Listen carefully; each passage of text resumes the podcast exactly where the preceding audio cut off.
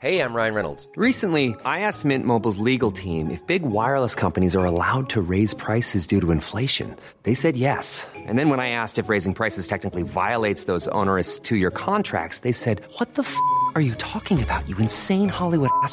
So to recap, we're cutting the price of Mint Unlimited from $30 a month to just $15 a month. Give it a try at mintmobile.com slash switch. $45 upfront for three months plus taxes and fees. Promo rate for new customers for limited time. Unlimited more than 40 gigabytes per month. Slows. Full terms at mintmobile.com. Dear listeners, good morning and welcome to Comme d'Archi, the podcast that opens the doors to the fascinating world of architecture. For newcomers, let me introduce myself. I'm the spokesperson of Anne-Charlotte Despont, PhD in History of Architecture, published author, head of a communication and development agency based in Paris, France, dedicated to architecture. Let's meet every week to discuss culture and architecture with specialists and learn how to look at projects through a context and diversity lens. Thank you for being with me today, and now it's time for talent. Bienvenue dans Comme d'Archi. Hello, everybody. Hello, Didier, Quentin, and India Lefort. Thank you for being here today. You are architects and interior designers. Didier, you are the founder of the office DL2A. Your children, Quentin and India, are working with you today. In few sentences, could you describe your office? And after, you will talk to us about two projects. First, the Sundy Praia on the island Sao Tome et Principe, then a big project in Morocco. Okay, I am, uh, yes, indeed, the founder of DL2A, which is now uh, about uh, 40 years uh, old. I have the chance to get my two children with me, there's Quentin, my son, and India, my daughter. And uh, we are interior designer and architectural uh, practice and all the company is split into two two things like architecture and interior design. Uh, and everybody is working interior designer work with architecture as well architect work with interior design.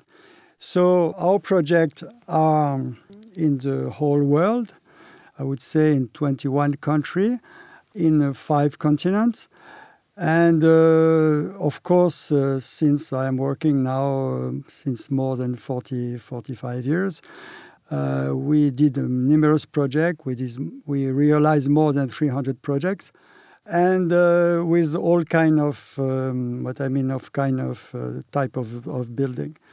Our main core, of course, is in hospitality. 60% of our work now is in hotel business with the most uh, the most well-known uh, uh, company of the world and, and also some private. Mm -hmm. Now let's talk about the Sundy Praia. Yes, uh, among uh, all the projects that we did, one of the projects in hospitality that we like particularly because it's not by its size, it's mainly by by its, um, its content and uh, the philosophy of it. We have asked by um, a South African uh, client to work on a project of sustainability into an, an, island, which is Principe Island in the Guinea Gulf in West Africa. This island is nearly virgin. There is a tropical forest with beautiful uh, small island. There are only 7,000 people living there with uh, very little infrastructure, nearly just a little hospital, few schools. And uh, my client, due to my experience with the Aga Khan um, Foundation, asked me to, to work with him to treat about all matters of sustainability into the, into the island. So this goes from the the rehabilitation of the forest, the agriculture, the infrastructure, the preservation of turtle, and uh, we also work on the purification of the water. And uh, the final thing, which is directly with us, but also it's, uh, it's about tourism, because uh, we know that in this kind of island, the main thing is to develop tourism to give jobs to the people. So we had the chance to first start by rehabilitate an old, an old, um, I would say, guest house, which is about for 40 rooms on a beautiful beach. And we start by this. Then we rehabilitate uh, an old uh, farm, which was um, a Portuguese farm because this island was uh, in the past a colony, a Portuguese colony, which was working on uh, cacao. And uh, this farm was totally abandoned in 40 years with trees uh, growing into the building in very bad condition and we rehabilitated part of, of, the farms to make a, a, a hotel, that means a, a, guest house. And then on the on a beautiful beach, which is uh, down that uh, that guest house, we had a project, a new project of Sundy Praia. Sundy Praia is uh, in fact a hotel which is um, uh, the subject was to to protect as much as possible the site and to rehabilitate it. So we decided to build uh, it's a 25 keys only hotel. Uh, well, it's a luxury hotel, five star deluxe. Each room is minimum uh, 75 square meters, which is quite a, a large thing.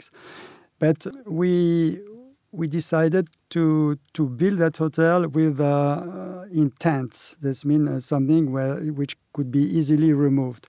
And in terms also of foundations, uh, we decided to use a new system which was developed by German, which is to have screws uh, that you screw into the land directly and you create a platform. And on that platform, which is in timber, you build your tent. And uh, then we, we did also a, a, restaurant in bamboo. So it's 100% bamboo.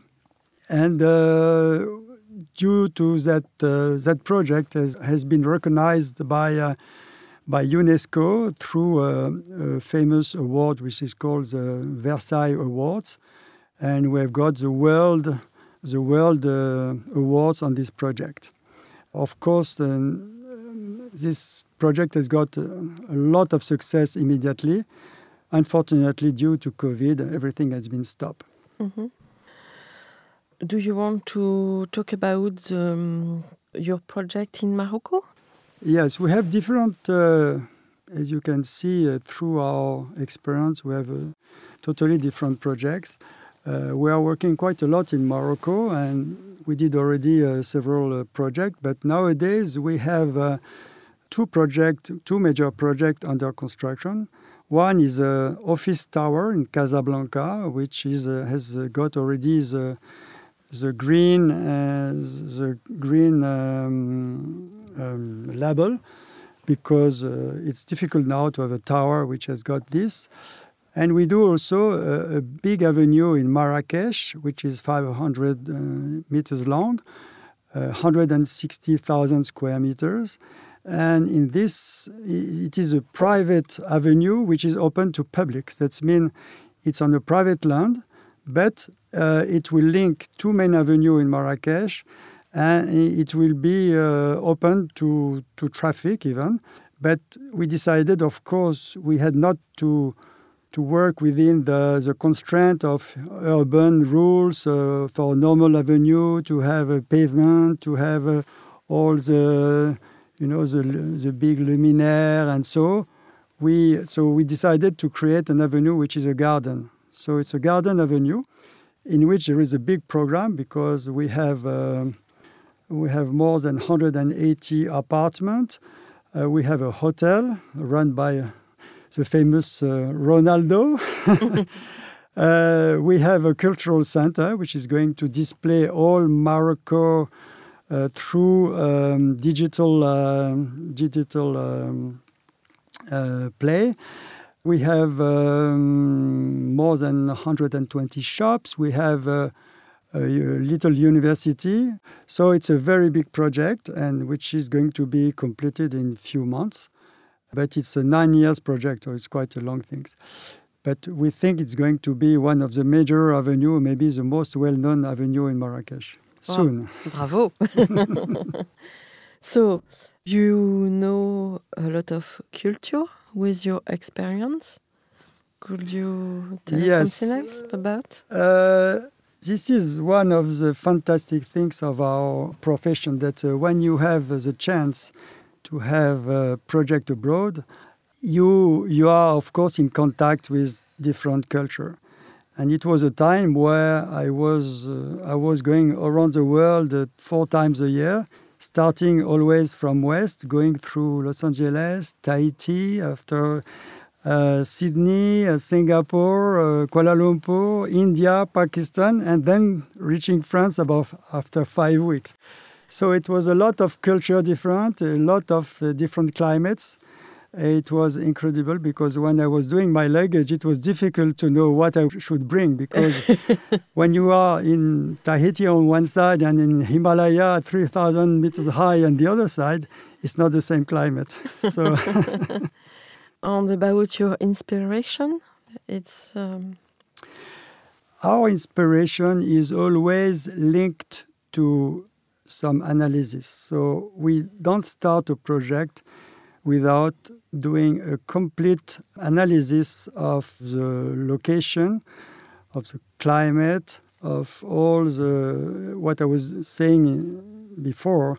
It's about all the construction factors, the materials, uh, all the, um, the geography.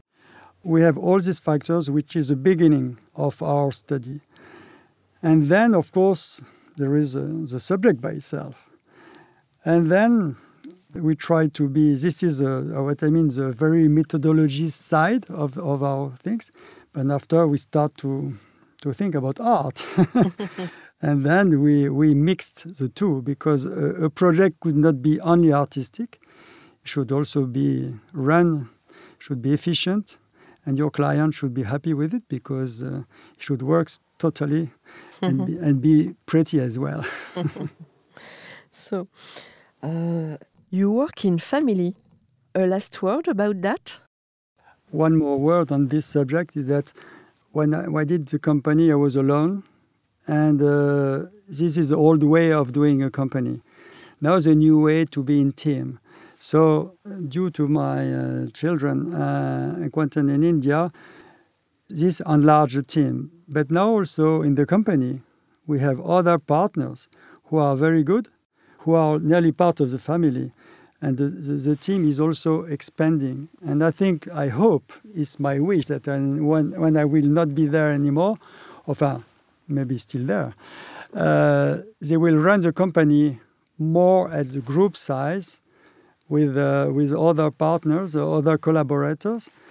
And it will be family, but enlarged to something, to a larger group.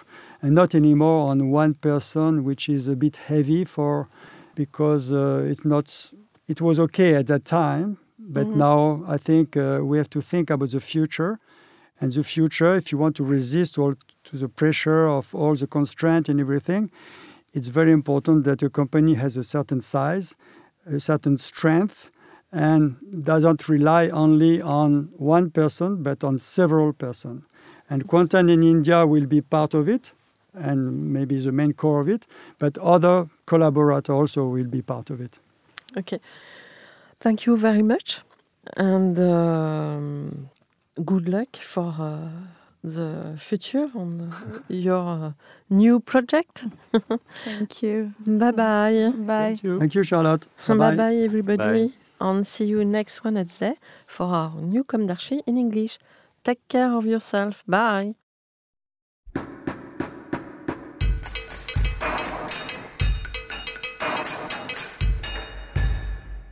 Thank you for listening. Don't forget to tune in to our previous content on Instagram at Comme d'Archi Podcast. If you like it, make sure to promote the podcast by giving it five stars on Apple Podcast and adding a comment, or on any of your favorite podcast platforms. And don't forget to subscribe and listen to all of our episodes for free. See you soon, and until then, take care of yourself.